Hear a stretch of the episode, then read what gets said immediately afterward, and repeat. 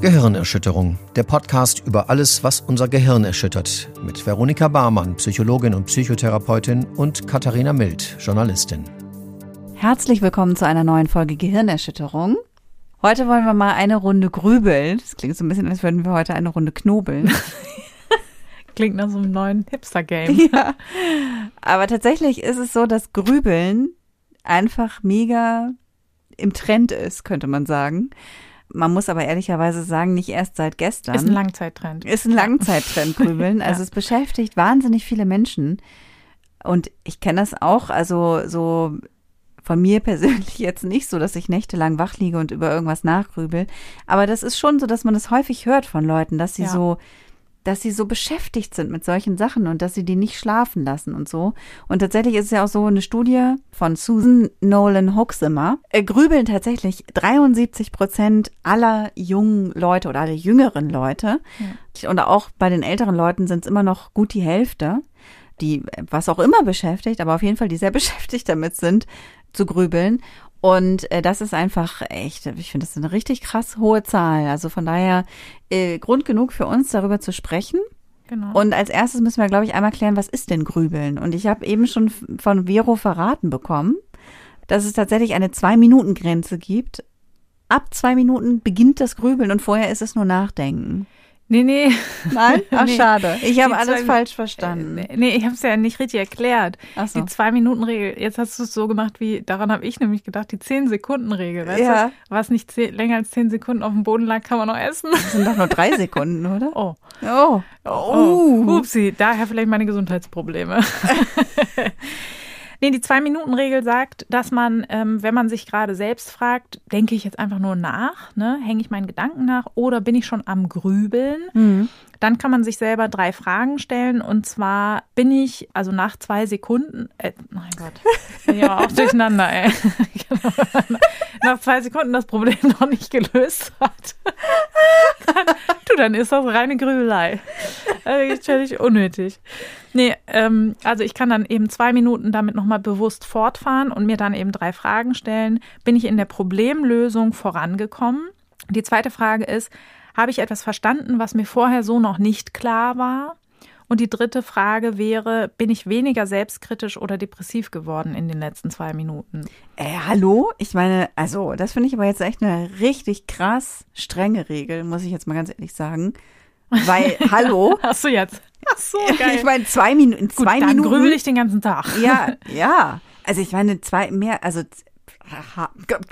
Das haut dich komm da, um. ja, da komme ich gar nicht drüber, da komme ich gar nicht drüber. Weil ich meine, in zwei Minuten dann irgendwie bei der Problemlösung, bei einem wirklich schwerwiegenden Problem, sag ich mal, der Problemlösung weitergekommen zu sein, ist auch echt eine Leistung, erstens. Mhm. Zweitens ist es auch eine Leistung, innerhalb von zwei Minuten irgendwie weniger depressiv geworden zu sein. Wie soll man das denn bitte schön machen? Ja. Und, und außerdem, ich meine, innerhalb von zwei Minuten irgendwie eine neue Erkenntnis zu haben, wenn ich jetzt über ein schwerwiegendes Problem nachdenke, hallo? Also finde ich schon krasse Kriterien. Ja, gut, dann äh, schreibt doch bitte einen Brief an Addis und March Hell. Die haben 2004 nämlich diese Regel erfunden. Das war gar nicht ich. Ach so. Kann ich schön gleich weiter adressieren. Und, Aber findest du ähm, das nicht? Ja, genau. Und was du gesagt hast, ich glaube nicht. Denn ich glaube, dass diese Fragen einen schon so weit auf die Metaebene holen, dass man. Es geht ja darum zu unterscheiden, ob wir sozusagen effizient nachdenken oder ob wir uns so ziellos im Kreis drehen. Und ich glaube, dass man da schon ein Gefühl dafür entwickelt und dass diese Fragen einfach nur dabei helfen, diesem Gefühl zu folgen. Und die, es ist ja auch nicht sozusagen, hast du das Problem jetzt fertig? Ne? Das, das wäre ja Quark. Ne? Vielleicht hast du das jetzt so ein bisschen radikal verstanden. Also du sollst natürlich nicht in zwei Minuten jedes Problem gelöst haben, ansonsten ist es einfach sinnlose Grübelei. Sondern es geht wirklich darum, ist dieser Prozess noch zielgerichtet? Das ist eigentlich so die Frage, die man sich damit stellt. Und auch so die Stimmung, ich finde das auch ein bisschen herausfordernd zu sagen, bist jetzt in den letzten zwei Minuten depressiver geworden, so, ne? Aber erstens sind zwei Minuten, wenn man so rumdenkt, eigentlich nicht so wenig. Und es ist schon so, dass man dafür ein Gefühl entwickeln kann. Also ich glaube jetzt nicht, dass man halt irgendwie äh, harte Forschungskriterien daran aufziehen kann an dieser Regel, aber ich glaube, dass es ein ganz praxistaugliches Tool sein kann, wenn man selber sich das fragt. Weil es halt nicht so ganz leicht zu unterscheiden ist, weil ich sag mal so, denken tun wir alle Und das ist jetzt auch keine schlechte Idee per se. Nee, ne? Vielen würde man das doch dann auch ans Herz legen. Denk doch mal bitte nach, so. Ja. Deswegen, Denken ist ja jetzt nicht äh, unser Problem, sondern eine bestimmte Art und Weise zu denken und die zu identifizieren, ist gar nicht so leicht.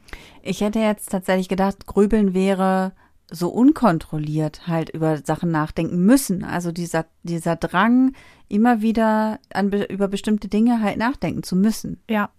Da bist und, du eher bei der Definition, die Ehring und Kollegen sich ausgedacht haben. Und zwar nennen die das, und das finde ich auch ganz treffend in der Wortwahl, repetitives negatives Denken. Mhm. Und haben das ein bisschen definiert, wie man das erkennt. Und zwar genau das, was du gesagt hast, es wiederholt sich. Das zweite ist, dass es gelegentlich intrusiv kommt. Und das ist, glaube ich, eher das, was du meintest, so dieses es ist einfach da, man kann ganz wenig eingreifen, es überkommt einen quasi so. Das dritte wäre Schwierigkeiten, sich davon zu lösen. Ich denke mir schon die ganze Zeit, was soll das? Ich will das gar nicht mehr, aber irgendwie kann ich nicht aufhören, drauf rumzukauen. Und im Übrigen, rumkauen ist auch ein gutes Stichwort, und zwar Rumination. Das Grübelei wird auch oft als Rumination bezeichnet und das ist tatsächlich auch das lateinische Wort für Wiederkäuen. Ah. So, gut, im Gegensatz zu Kühen ist eben das gedankliche Wiederkäuen halt nicht so zielorientiert. Ähm, die machen ja was dabei, ne? Die verdauen halt so, ne? Ähm, und fälschlicherweise nehmen wir das auch oft an, dass dieses Ruminieren oder Grübeln uns irgendwie weiterbringt, aber per Definition tut es das halt nicht, sondern das ist hier der vierte Punkt, es ist unproduktiv. Hm. Und das letzte ist hier noch, es beansprucht mentale Kapazität. Das finde ich auch so einerseits natürlich von der Begrifflichkeit ist das recht schwammig, aber was halt damit gemeint ist, ne, und das wird jeder nachvollziehen können, das ist, obwohl es so unproduktiv ist, trotzdem wahnsinnig anstrengend. Ja, so raumgreifend. Genau. Und wie unterscheidet man Grübeln von Sorgen? Ja, genau, das ist ganz wichtig, weil viele werfen das so in einen Topf, ne, weil es so generell einfach als negative Gedanken genommen wird, ne? Sorgen ist eben der Unterschied, bezieht sich auf die Zukunft und auf bestimmte Szenarien, die passieren können. Das ist auch nicht leicht zu unterscheiden, weil auch die können, man nennt das psychologisch intrusiv sein, also auch die können ne, plötzlich einschießende Horrorbilder wie irgendwelchen Angehörigen was passiert und so weiter. Das wären so Sorgen und das sind auch Dinge, wo ich mich oft so im Kreis drehe, zu keiner Lösung komme und so weiter. Aber das ist nicht damit gemeint. Was auch nicht damit gemeint ist, sind Zwangsgedanken. Die sind auch so, dass die sich oft aufdrängen können. Ne? Ich könnte jemanden verletzen, ich könnte, was weiß ich, das Lenkrad rumreißen oder über die Brüstung springen oder so. Ne? Das will ich auch nicht haben. Da ist nochmal der Unterschied, dass bei Zwangsgedanken oft die Leute sagen, ja, das kommt mir einfach in den Kopf, das will ich gar nicht. Und bei Grübelgedanken man schon eigentlich den Eindruck hat, doch, doch, das kommt von mir aus. Eigentlich mache ich das. Ich will das zwar nicht, aber ich kann irgendwie auch nicht damit aufhören. Das ist so der Begriff Ich-Synton und Ich-Dyston, ist mal beliebte Prüfungsfrage an die Ausbildungskandidaten, die gerade zuhören, haben wir auch einige. Und dann gibt es eben noch Intrusionen tatsächlich, intrusives Wiedererinnern bei zum Beispiel posttraumatischen Belastungsstörungen. Das haben wir ja auch in unserer Folge besprochen. Mhm. Und auch das ist damit nicht gemeint. Aber im Rahmen von posttraumatischen Belastungsstörungen können auch ruminativ wiederkehrende Gedanken kommen, zum Beispiel über Schuld. Hm. Hätte ich nicht das und das gemacht, dann wäre ich gar nicht dort gewesen oder hätte ich was anderes angehabt, dann wäre mir das nicht passiert oder so typische ruminierende Gedanken sind, warum immer ich? Und da merkt man ja schon, das ist ja keine konkrete Frage. Ne? Wie soll die Antwort lauten? Ne? Weil die Nase zu groß ist oder was. Ne? Da gibt es natürlich keine Antwort drauf, aber es ist so ein, ja, sich immer wieder um das Gleiche drehend. Ne? Mache ich irgendwas falsch? Werde ich bestraft? Was ist das? Oder zum Beispiel auch, ne, es gibt in vielen Zusammenhängen ruminierende Gedanken, ne? auch wenn wir sozialphobisch vermeiden zum Beispiel, gehen nicht auf die Party und sagen uns, das mag uns ja eh keiner, es wäre echt furchtbar geworden und so. Ne? Da kann das auch sein, dass wir darüber dann ins Ruminieren geraten und ins Grübeln und sagen, ne, aber warum mag mich denn keiner? Und das war schon immer so und irgendwie in der Grundschule mochte mich auch keiner und was ist denn falsch mit mir und so weiter. Mhm. Deswegen Sorgen sind irgendwie ähm, konkreter auf die Zukunft bezogen und Grübelgedanken macht eben aus, dass sie eigentlich von sich aus sehr, sehr unkonkret sind. Und kann man sagen, wer, also wir haben eben schon darüber gesprochen, dass es viele Leute betrifft, dass sehr, sehr viele Leute damit irgendwie beschäftigt sind. Kann man sagen, wer das ist? Ja, also es sind vor allen Dingen junge Leute betroffen und zwar beginnt das so in der Adoleszenz. Also bei Mädchen ist das etwas früher, da kann man das so grob ab dem zwölften Lebensjahr beobachten und bei Jungs ab dem 14. Lebensjahr. Dann beginnt eine Phase, wo sehr viel gegrübelt wird. Ne? Ich finde, das ist ja auch irgendwie intuitiv, hätten wir das wahrscheinlich auch geschätzt, ne? weil man ja, ne, Pubertät ist ja nun auch eine Zeit, in der man viel liest, sich Meinungen bildet, hadert mit sich selbst und so weiter. Ich finde, das ist ganz klassisch, dass da auch Grübelgedanken dazugehören.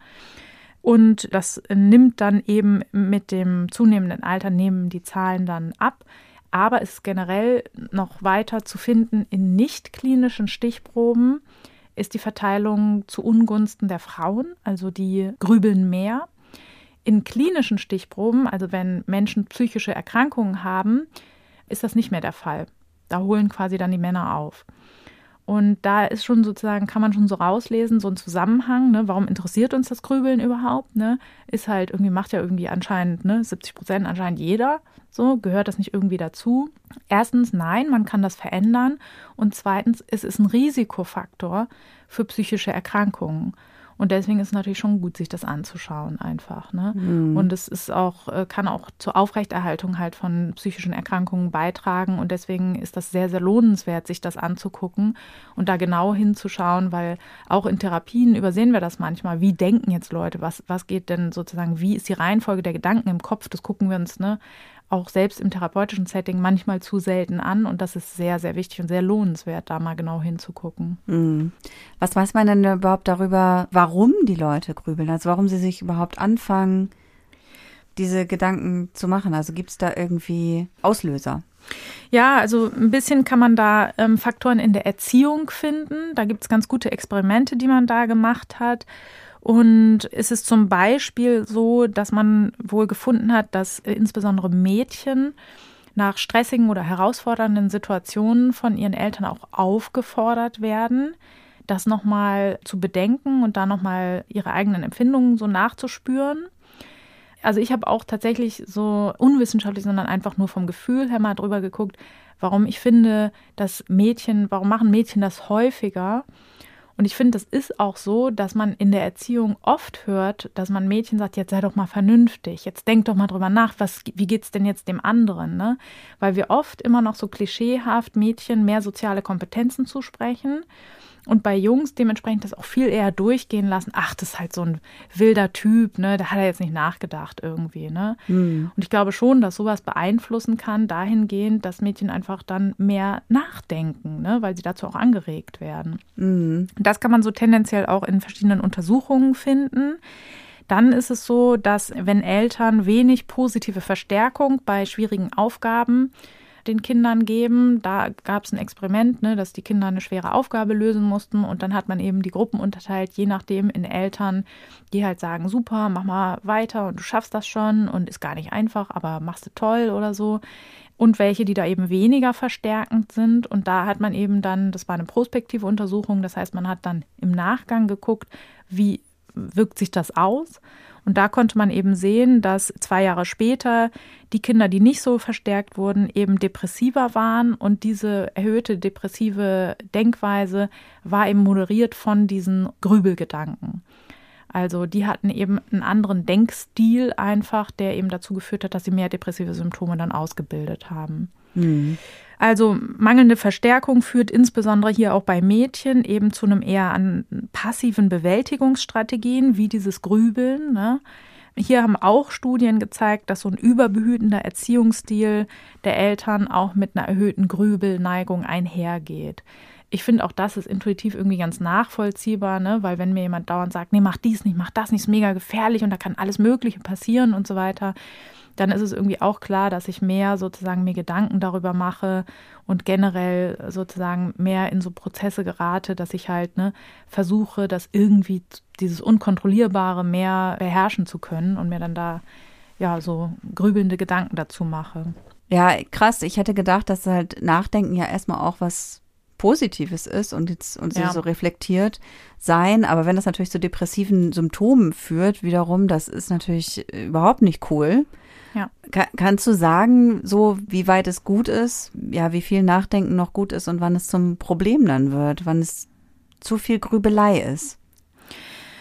Ja, also es gibt, das erschwert auch so ein bisschen die Forschung, es gibt jetzt keinen Cut-off-Wert, ne, wo man sagt, ach, ab dann und dann ist das Denken halt nicht mehr gut, sondern dann mhm. ist es negativ. Deswegen, man muss schon so ein bisschen sich die Struktur angucken und dieses, kommt da irgendwas bei raus? Und das vor allen Dingen, was da eine gute Messlatte ist, ist immer der Leidensdruck natürlich. Ne? Ja.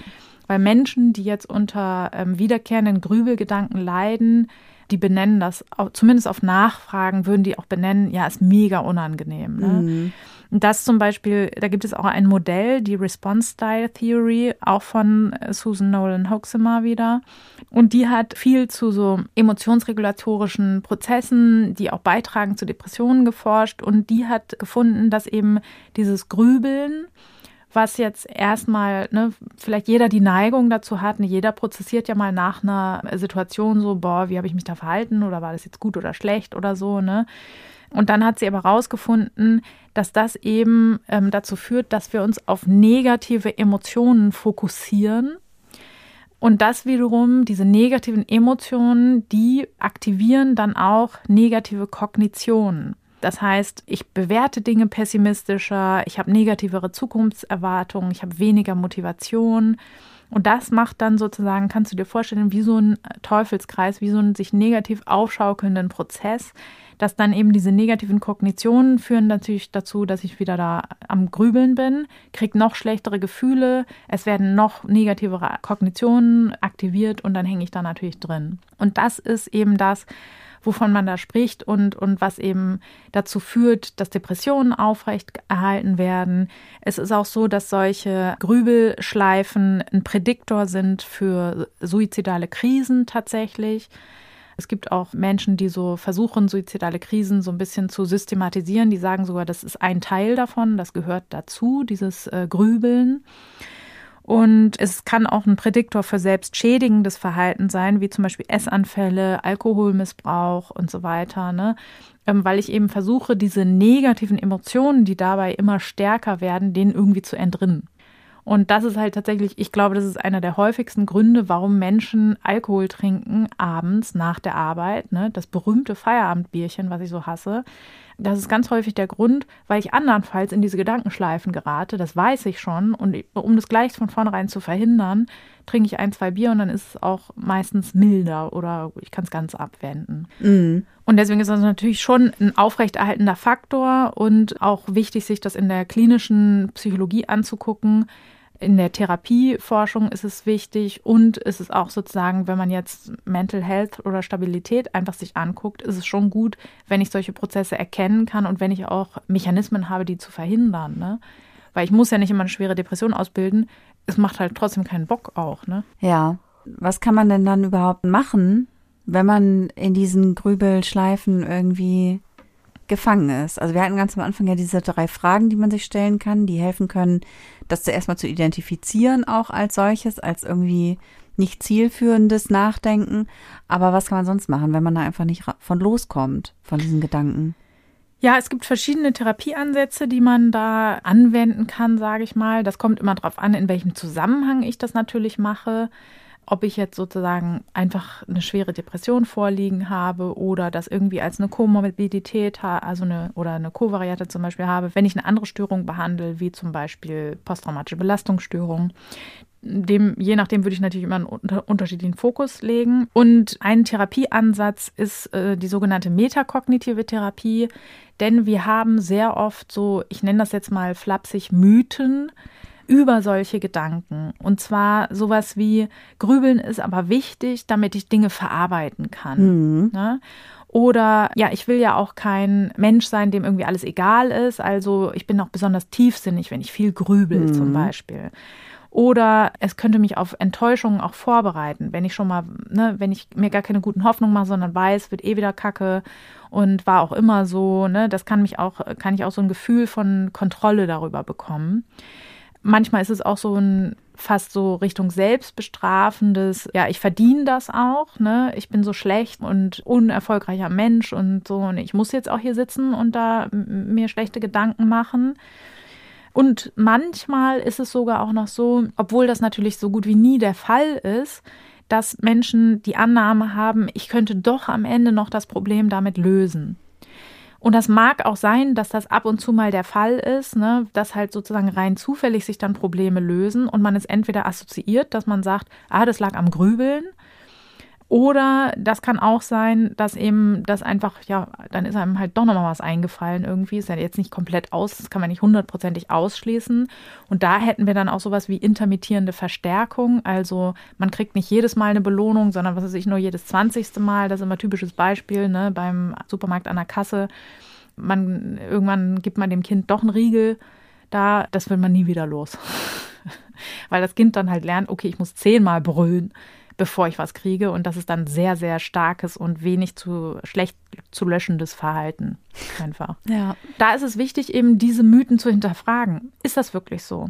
Bringt mir das wirklich so viel, wie ich denke? Bin ich denn wirklich so ein äh, lapidarer Spring ins Feld, dem alles unwichtig ist, wenn ich nicht mehr stundenlang auf meiner Parkbank sitze und mir dunkle Gedanken mache? So, ne? Das wäre eben wichtig, dass man da diese Metakognition modifiziert und einfach sich alternative Modelle entwickelt. Dann gibt es auch die Theorie, dass das Grübeln ist zwar sehr unangenehm, aber, und das rege ich auch immer allen Menschen an, die therapeutische Prozesse lernen oder so, und da ist oft so dieses, ja gut, warum macht der das eigentlich? Ne?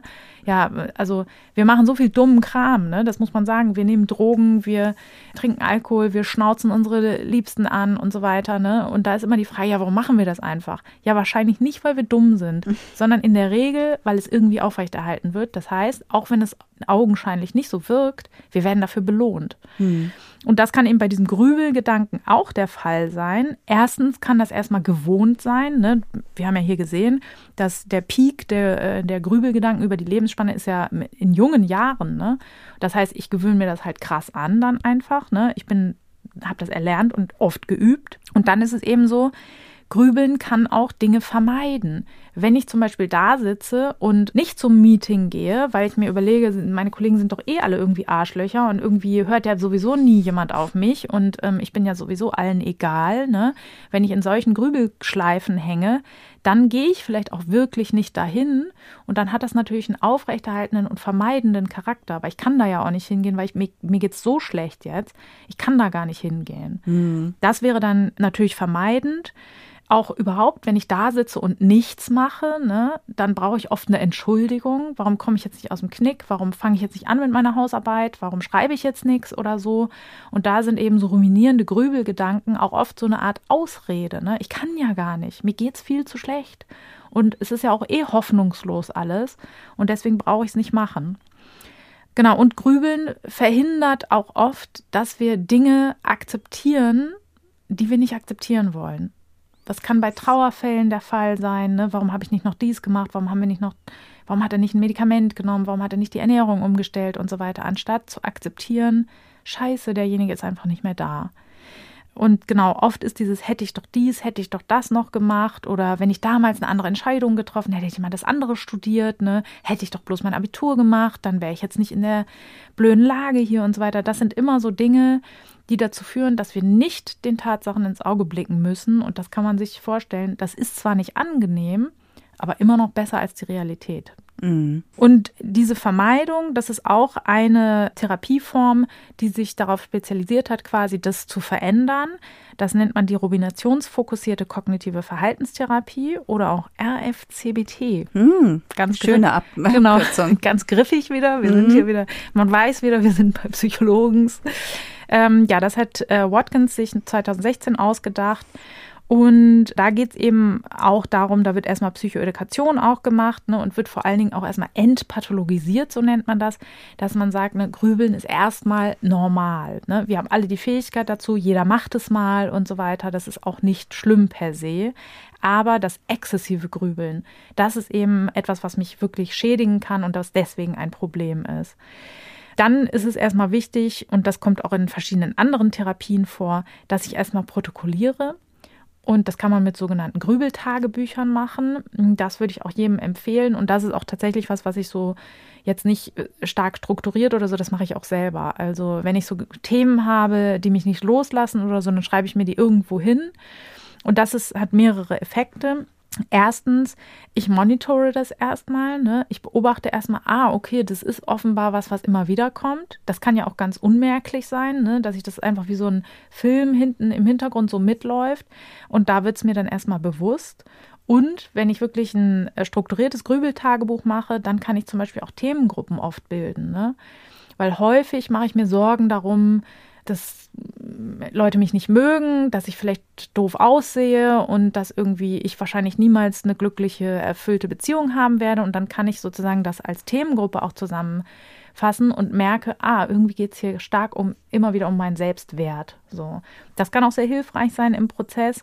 Und man kann natürlich auch schon mal anfangen, einzelne Sachen zu hinterfragen. Ne? Wenn ich jedes Mal sage, keiner mag mich, also das ist zum Beispiel auch was, also ich ruminiere selber nicht viel, weil ich da sehr, ich empfinde das als unglaublich aversiv selbst. Ne? Also wenn ich, wenn ich mal in so Schleifen hänge, also da reiße ich mir sofort ein Bein für aus, dass ich da wieder rauskomme, weil ich das ganz, ganz unangenehm finde und weil ich das auch kenne, aus, also gerade wie hier das auch in der Forschung sich gezeigt hat, ich kenne das als Jugendliche, ich habe mich bekloppt gegrübelt und habe das auch selber als extrem unkontrollierbar empfunden und habe irgendwie die halbe, meine halbe Jugend das Gefühl, dass ich wie in so einem Honigtopf geklebt habe, aus dem ich irgendwie gedanklich nicht mehr rausgekommen bin. Deswegen, ich bin da heutzutage sehr intolerant, äh, mache da sehr schnell was dagegen. Und wo ich aber immer noch zu so wiederkehrenden Gedanken neige, ist wirklich tatsächlich nicht nur äh, aus der Luft gegriffenes Beispiel, keiner mag mich. Mhm. Und wehe, irgendjemand schreibt jetzt, nein, wir mögen dich alle so. Ich hasse das. Ich weiß, ja, natürlich weiß ich, dass das ein dummer Gedanke ist, aber ich habe ihn halt sehr stark. Und da ist es so, dass man dann natürlich auch gut daran tut, wenn man den hinterfragt. Ne? Wie wahrscheinlich ist das denn, dass mich keiner mag? Ne? Also mir haben es wirklich, ist lange her, dass mir das jemand gesagt hat, ich mag dich nicht. Und ich kenne halt eine Menge Leute, die mir auch jeden Tag sagen, dass sie mich mögen. Also ist das wahrscheinlich eine Annahme, die nicht der Realität entspricht. So, ne? mhm. Und dieses Hinterfragen führt auch nicht dazu, dass man es dann gleich loslässt. Da kann man an meinem Beispiel sehen, ne? sonst hätte ich ja schon mal, hätte ich ja schon mal das hinter mir lassen können. Habe ich nicht, aber es führt schon zu so einer Aufweichung. Ne? Ja. Und das kann schon, ähm, also deswegen ist auch so ein Tagebuch schon was, was dazu führen kann, dass man schon eine Verbesserung spürt. So, ne? Weil, mhm. genau. Ja.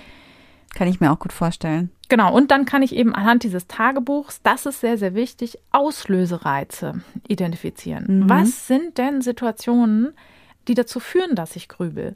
Kannst du da bei dir welche benennen? Weißt du das, wann du. Ich grübel ja tatsächlich echt nicht so viel, glaube ich. Voll krass auch, ne? Ja, ich wundere mich auch so ein bisschen. Ich weiß, also vielleicht täusche ich mich auch und ich erinnere mich einfach nicht dran. Aber tatsächlich, also ich habe das, ich weiß, dass ich ähm, kommen wir wieder zu meiner sozialen Phobie. Wenn ich so unangenehme Situationen erlebt habe oder wo ich mich so geschämt habe, Situationen, in denen ich ja. gedacht habe, oh, wie peinlich. Ja. Das sind Dinge, wo ich dann hinterher so äh, in Schleifen da immer wieder dran denken muss halt, ja. ne? Und dann immer mir halt auch überlege, so, wie hättest du es denn besser auflösen können? Und so ja. Mist, dass du es nicht gemacht hast, so. Mhm. Das ja. sind so Situationen, das kenne ich von mir, dass ich dann äh, auch zum Beispiel dann eben schlechter abends einschlafen kann, weil ich dann noch so da drin hänge, mhm. kurz. Also wie gesagt, ich mache das nicht nächtelang, aber genau, das, das sind so Dinge. Aber ansonsten wüsste ich jetzt nicht. Ja.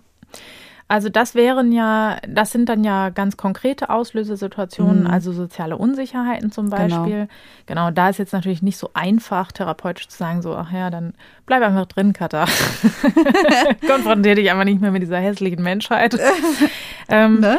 Aber da kannst du zum Beispiel schon achtsam äh, im Vorhinein wissen, ah, das ist typisch für mich. Und dann kann man zum Beispiel auch, es stimmt jetzt, wo du das sagst, mir ist auch letztens was so unfassbar, also ich habe das als so peinlich empfunden. Ich habe was ganz Peinliches gemacht und da war es auch so, ich hatte danach eine Zugfahrt und dachte so, schon beim Einsteigen so, oh nee, das machst du jetzt nicht. Du wirst jetzt nicht die ganze Scheißzugfahrt auf diesem Ding rumkauen und habe dann auch wirklich nochmal gesagt, habe dann nochmal so einen Perspektivwechsel vorgenommen, habe mir gedacht, ja, fanden die anderen das wohl auch so peinlich? Ja, natürlich nicht. Ne? Es war halt eine funny Situation. Ich habe was ein bisschen Dümmliches gesagt und äh, alle fanden es witzig und damit hat sich das. Und ich habe ja persönlich auch noch nie über so eine Situation bei jemand anderem vier Stunden nachgedacht und gedacht, mein Gott, was ist los mit der? Ne? Ja. Genau, deswegen, sowas kann man eben äh, sich anschauen. Und also tatsächlich gibt es bei mir auch bestimmte Situationen, wo ich eher zum Grübeln neige. Also vor allen Dingen hat das bei mir was mit Anspannung zu tun, wie viele Sachen ich gleichzeitig mache. Und wenn ich da das Gefühl habe, so eine, in so eine leichte Überforderung reinzurutschen, dann neige ich zum Grübeln. Hm. Und da würde ich dann zum Beispiel auch bei mir darauf achten, dass ich dann nicht jetzt noch unbedingt einen mega Leerlauf habe, wo ich irgendwie auf Dinge warten muss oder sowas, ne? sondern da würde ich dann halt einfach, ähm, in dem Fall würde ich mich stumpfsinnig ablenken, weil ich jetzt keine größere Not mit Grübelgedanken habe und das reicht mir dann. Aber ich kann mir halt genau anschauen an so, anhand von so einem Tagebuch, wo ist das jetzt überall? Ne? Was, Mhm. was ähm, sind da Risikosituationen? Und dann kann ich halt einen alternativen und guten Umgang damit wählen. Mhm. Dann ist es so, ich kann dann sozusagen, das ist auch so ein Ansatz, so der Behavioral Activation Ansatz. Da ist es so, dass ich dann eben bei solchen Auslösesituationen alternative Tätigkeiten einübe und zwar Betonung auf Tätigkeit. Ne? Also grübeln, da muss ich ja auch irgendwie die Muße in Anführungszeichen dazu haben, muss ich irgendwo sitzen in der Regel und irgendwie Ruhe haben so. Ne? Also es ist jetzt ein bisschen schwer, seinen Grübelgedanken nachzuhängen, während man irgendwie vier Kinder zu Hause bespaßt oder sowas. Ne? Deswegen, das ist vielleicht auch der Grund, warum wir Warum nicht grübeln. Ja. Wir haben aber keine Zeit. Ich habe keine Zeit. Nee, so genau. dafür. Oh. ist immer der jemand, der tipp, tipp, tipp, Mama sagt. Kommt man gar nicht richtig ins Grübeln rein. Schade irgendwie, ne? Da ist es dann eben ganz gut, dass man auch wirklich ins aktive Handeln kommt. Und das ist auch so ein bisschen der nächste Trick oder Ansatz. Und zwar gibt es auch Theorien, die sagen, dieses ruminierende Grübelgedankentum ist sehr unkonkret. Hm. Also es ist meistens sind so globale Themen, die auch wirklich gar nicht sich dazu eignen, eine Lösung zu finden. Auch so bei mir, ne, keiner mag mich. Ja gut, was soll ich da jetzt für eine Lösung für finden? So, okay, dann werde ich einfach jemand anderes. so. Wie kann ich mich nur beliebter machen? Ja, also tatsächlich ist ja das, ne, ja, man könnte ja bei bestimmten Gruppen oder so, wenn ich jetzt sagen würde, die Fußballgruppe mag mich nicht, ne, wie kann ich mich da beliebter machen? Ja, ich kann vielleicht nicht immer so frustriert am Rand rumstehen oder Back doch mal einen Kuchen. Ja, ja, gar nicht. Ich habe gar kein Problem damit, dass mich da keiner mag. Genau, aber dann könnte man ja konkreter werden. Aber meistens ist es wirklich davon gekennzeichnet, richtig so global und unkonkret zu sein. Und deswegen, man kann dann eben auch trainieren, statt so abstrakt zu denken, konkreter zu denken. Und das kann man zum Beispiel mit einem Warum-Wie-Experiment machen. Da kann man Patienten dann erklären, warum sowas sinnvoll sein kann, das zu trainieren. Und zwar, Kada, was ist denn die letzte Situation, die dir einfällt? Und ich weiß, es wird schwer für dich, wo was nicht so geil gelaufen ist. Gibt's gar Bei mir nicht, läuft ne? ja immer alles gut. Ja, ich weiß. Deswegen, ich hätte Oh. dir eigentlich vor ein paar Tagen eine E-Mail schreiben müssen, dass du schon mal überlegen kannst. Äh, ja. Ja, da kann ich dir ein Beispiel von heute Morgen nennen, Das sozusagen. ist gut. Ja. Ähm, da hatten, hatten meine Kinder und ich einen kleinen Konflikt, Ja. weil das eine Kind bei der Übernachtung der Freundin Popcorn essen durfte und das andere nicht. Und dann gab es ein ist so, Riesendrama. ich weiß, das ist so schlimm.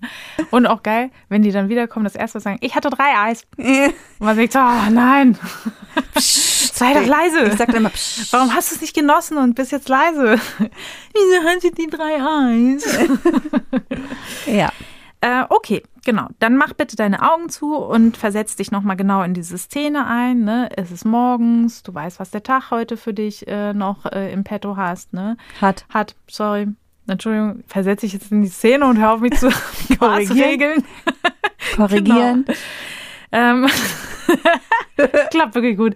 Deine Imaginationsfähigkeit, mega. Und versetz dich nochmal in die Lage, ne? Du merkst schon sozusagen, der Konflikt bahnt sich an und merkst dann, okay, es eskaliert hier, ne? Es gibt jetzt richtig Streit. Und jetzt denk bitte mal folgende Fragen. Stell dir dir vor, warum muss mir das passieren? Was bedeutet das jetzt für mich? Was bedeutet das für meinen Tag? Was für Konsequenzen hat das jetzt? Warum passiert sowas immer, immer und immer wieder? Äh, warum du? Du kannst meine Gedanken lesen. Warum können die Dinge nicht einfach mal laufen? Mhm. So, Das frage ich mich auch immer. okay. Offenbar grübelst du. Nur ganz Nur ganz kurz Akut. halt. Nicht länger als zwei genau. Minuten. genau. genau. So, was geht dir jetzt durch den Kopf? Wie fühlst du dich? Gibt es irgendwelche körperlichen Empfindungen? Schätz mal ein auf einer Skala von 0 bis 10. Wie angespannt, resigniert, zuversichtlich? Wie fühlst du dich? Äh, resigniert, angespannt. Mhm. Ja, resigniert und angespannt auf jeden Fall. Vielleicht auch ein bisschen wütend, genervt. Mhm. Ja. Okay. Ja, jetzt versetz dich nochmal in diese Lage. Also du merkst wieder, ne, oh, das gibt jetzt Beef hier, ne, das ist jetzt blöd, dass das genannt wurde. Ahnst das, ne, man ahnt das ja schon so voraus, jetzt, oh, das findet die andere jetzt nicht so gut. Und dann gibt es halt Streit. Und jetzt nimmst du mal folgende Fragen, die du dir vorstellst. Wie gehe ich jetzt am besten vor? Wie kann ich diesen Konflikt am schnellsten lösen? Wie entscheidest du dich für einen guten Lösungsweg? Was hat überhaupt dazu geführt? Also was hat dazu geführt, dass es eskaliert ist und wie kannst du diese Auslösebedingungen verändern? So, stellst du dir das vor? Mhm. Gut. Und jetzt ist wieder die Frage, wie du dich dann fühlst. Also wieder auf einer Skala von 0 bis 10 einschätzen, wie angespannt, wie resigniert, wie zuversichtlich fühlst du dich. Ich fühle mich leider nicht zuversichtlich, ja. Es tut mir sehr leid. Ja, dann musst du dich wohl nochmal stärker hineinversetzen. Nee, das Problem ist, dass ich äh, immer bei diesen Lösungsfragen, bei diesen Lösungsfragen, habe ich immer ein Ja-Aber Mhm. sozusagen in meinem Kopf. Weil natürlich weiß ich, wie ich die Situation lösen kann, aber es wäre keine gute Lösung. Popcorn machen. Zum Beispiel. Dem Kind irgendwelche Versprechungen machen, dass, was das ausreichen Haufenweise würde. Popcorn. Natürlich kenne ich die Gründe für das Verhalten auch. Schlafmangel, Frustration, noch tiefer liegende Ursachen vermutlich. Und ähm, wie kann man das vermeiden oder wie hätte ich das vermeiden können oder irgendwie sowas, ne? Und dann denke ich so, ja, ich wusste auch schon gestern, dass es natürlich zu dieser Eskalation kommt, nicht wegen des Popcorns, sondern wegen halt irgendwas, Mhm. wegen der Übernachtung halt so. Ich, wa- Man weiß ja dann immer schon, okay, am nächsten Tag ist die Laune richtig schlecht. Ja. Und ich neige deshalb schon immer dazu, solche Situationen generell zu vermeiden und das ist Ja. aber nicht gut. Doch, ich mache das auch sehr gut. ich bin Nein. berühmt als Nein-Sagemutter. Ja, ich auch, aber es ist halt ja für die Kinder nicht gut. Nein, natürlich. Also ja die sollen- Nein, ja. aber ja. Ja, ne? also ich weiß auch für mich, das ist halt, wenn ich den Kindern natürlich verbieten würde, dies und jenes zu machen, was für mich am Ende auch in anstrengende Dinge münden würde, dann würden die ja auch eben nicht ihre guten, positiven, wichtigen, selbstständigen Erfahrungen machen, die Ja. sie machen müssen, um, um auch an Selbstwert, Selbst, Selbstbewusstsein zu gewinnen zum Beispiel. Und nicht so viel Und, zu und, grübeln. und eben, ja, und, und äh, für mich ist es natürlich auch meine Komfortzone, aus Ja. der ich mich auch zwingend herausbegeben muss, um meine Ja. Angststörung nicht zu füttern. So. Ja. Ja, ich weiß, ist bei mir genau dasselbe. Und deshalb denke ich halt, bin ich jetzt leider nicht viel weniger angespannt, angespannt, sondern weiß, ich muss halt lernen, diese Dinge auszuhalten, obwohl es mir so schwer fällt. Ja. Gut, aber vielleicht hat der eine oder andere da draußen sich eine Situation vorgestellt und hat den Unterschied wahrgenommen zwischen dem, es geht ja einfach nur darum, ähm, den Unterschied klar zu machen zwischen dieser Warum und zwischen der Wie-Frage, ne? Dass Ja. eben Grübelgedanken eher mit dieses Warum ist, warum ich, warum jetzt, warum hier, warum ist es alles gekommen und so und das einen natürlich nicht weiterbringt und die Frage Wie, wie kann ich jetzt das lösen und so weiter, das ist einfach viel günstiger. Und damit kann man eben Leuten, ne, auch bei manchen funktioniert es auch etwas besser, ne, aber auch selbst wenn du es jetzt nicht erspürt hast, ne, ist dir ja schon klar, dass das eine unterschiedliche Haltung dann ist. Natürlich. Genau. Und dafür einfach dieses Bewusstsein schaffen, dass das Üben von konkretem versus abstraktem Denken halt sinnvoll ist. Und dann kann ich natürlich alles Mögliche machen. Ich kann Problemlöseschemata machen, da bin ich ja ein absoluter Fan davon einfach. Ich kann auch ähm, mehr Wert darauf legen und es üben, mich selbst zu ermutigen. Ne? Statt warum ich, kann man sagen, ich habe schon ganz andere Situationen gemeistert. Das ist tatsächlich was, was ich ganz viel mache. Das ist mir eigentlich erst so nebenbei beim Lesen aufgefallen. Das ist eigentlich immer, wenn ich in der Scheiße sitze, jetzt mal äh, auf Deutsch gesagt, dann ist immer, dass ich mir sage, ey, du hast schon ganz anderen Scheiß hingekriegt. Ne? Jetzt, das kriegst du auch noch hin. So. Und was auch hier helfen kann, ist das Selbstmitgefühl. Ne? Also ich finde es auch so, ne, man hat mit Kindern wirklich viele herausfordernde Situationen und dann steht man da und ist einfach wirklich am Rand. Ich meine, du bist ja auch müde, ne? So ist auch für dich die sechste Stunde. so. ähm, also der Standardspruch von den Lehrern ne? ist ja. auch für mich die sechste Stunde. ja, deswegen, weil ich oh. ja Lehrer zu Hause mache ich ihn immer sehr gerne. Kommt gut an. Da ist es eben ganz gut, auch das mal wertzuschätzen, so okay, das ist jetzt auch wirklich anstrengend, ne? Und es ist auch wirklich schwer, Kinder großzuziehen und immer wieder Verständnis zu zeigen und das einfach für sich sozusagen so anzuerkennen, das kann auch sehr helfen. Und da im Rahmen dessen ist auch ein Perspektivwechsel immer ganz gut. Wenn du dann zum Beispiel spürst, du bist angespannt und du würdest am liebsten sagen, so jetzt ab in eure Zimmer, kein Bock mehr hier über Popcorn zu reden. Ne? Ich meine, in Afrika verhungern die Kinder oder was weiß ich, was man denen gerne alles in den Kopf werfen würde. Dann auch wirklich zu sagen, ne, weil oft kommen dann ja so Gedanken, boah, bin ich eine schlechte Mutter? Wieso bin ich so aufbrausend? Wieso kann ich nicht geduldiger sein und so? Und da mal einen Perspektivwechsel machen. Wenn ich dir solche Situationen berichte, dann denkst du ja auch nicht, hoffe ich jetzt mal, mein Gott, ey, die ist aber auch eine schlechte Mutter, warum ist sie so aufbrausend oder so, sondern du würdest einfach denken, ja, mein Gott, kenne ich auch. Boah, ja, furchtbar, die Arme. Und das ist so, dieses Selbstmitgefühl ist nicht zu unterschätzen in solchen Situationen, ist konkreter, hilfreicher, induziert einfach eine komplett andere Stimmung als diese Grübelgedanken und ist deswegen auch ein wichtiges Tool und lohnt sich zu üben und zu lernen. Ja. Gerne nochmal reinhören. Klingt die, gut, ja. In die Folge, ne? Zum Selbstmitgefühl.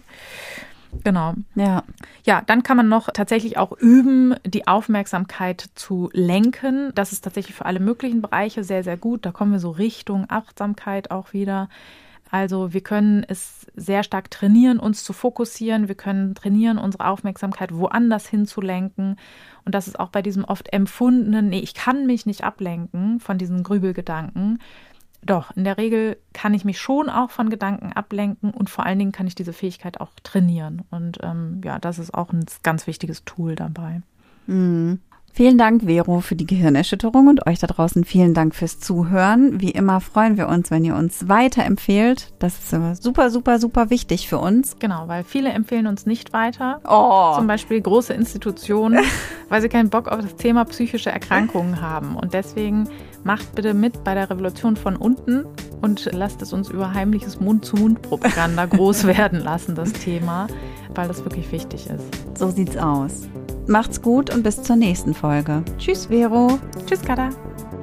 Das war Gehirnerschütterung, der Podcast über alles, was unser Gehirn erschüttert. Alle Folgen, Infos über das Projekt und wie ihr es unterstützen könnt, findet ihr auf gehirnerschütterung.com. Gehirnerschütterung mit UE.